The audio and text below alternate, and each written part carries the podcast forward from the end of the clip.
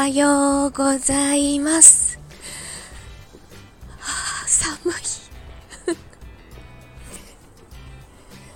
い。もう起きてから2時間40分経ってます。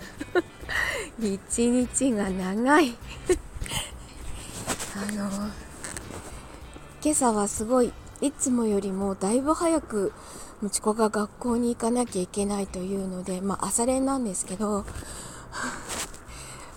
えっとね、5時、5時40何分かの電車に乗らなきゃいけないというので、まあさすがにかわいそうなので、最寄り駅まで送ってきました。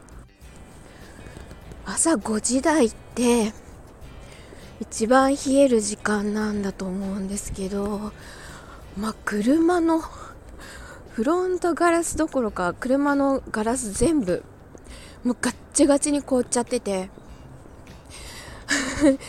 あの暖房ガンガンつけてもなかなか溶けなくてちょっと大変でした。毎朝早くから車乗る人大変だろうなと思って。いやあの時間帯あの時間帯に部活に行かなきゃいけないのも本当かわいそうだなって思うんですけどね。帰りも遅いし。今またなんかの大会の前なのかな。その辺の情報くれないんですよね。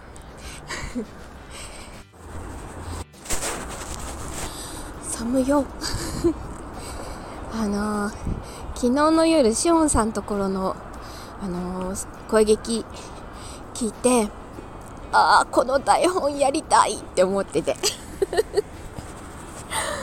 あのまあ2日続けて猟奇的なお芝居に触れたわけなんですけどあこれ自分だったらどうやって演じるかなとか 考え始めちゃって。どうやったらいかにいかに怖く演じることができるかとか考えちゃって本当芝居バカだなと思いました。えー、ちょっとえ、近いうちにやりたい。あれあれちょっとやりたい。誰か誘ってやろう。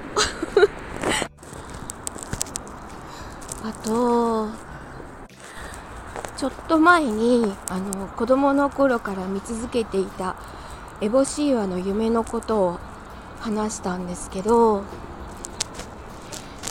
ちょっとそのネタを使っての竜の森とは別のおは車の音がうるさい。竜の森とは別のお話をちょっと思いついたのでそれも書きたくてしょうがない今そんな状態です。自ら忙しくなるようなことをしようとしてます。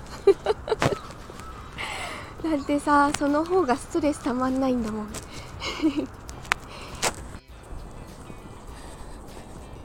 とりあえず大人の文化祭が終わったら脚本とかも公開しようかなとかいろいろ やりたいことが満載です。あ寒い。あとりあえずはちゃんと眠れるようにならないとね。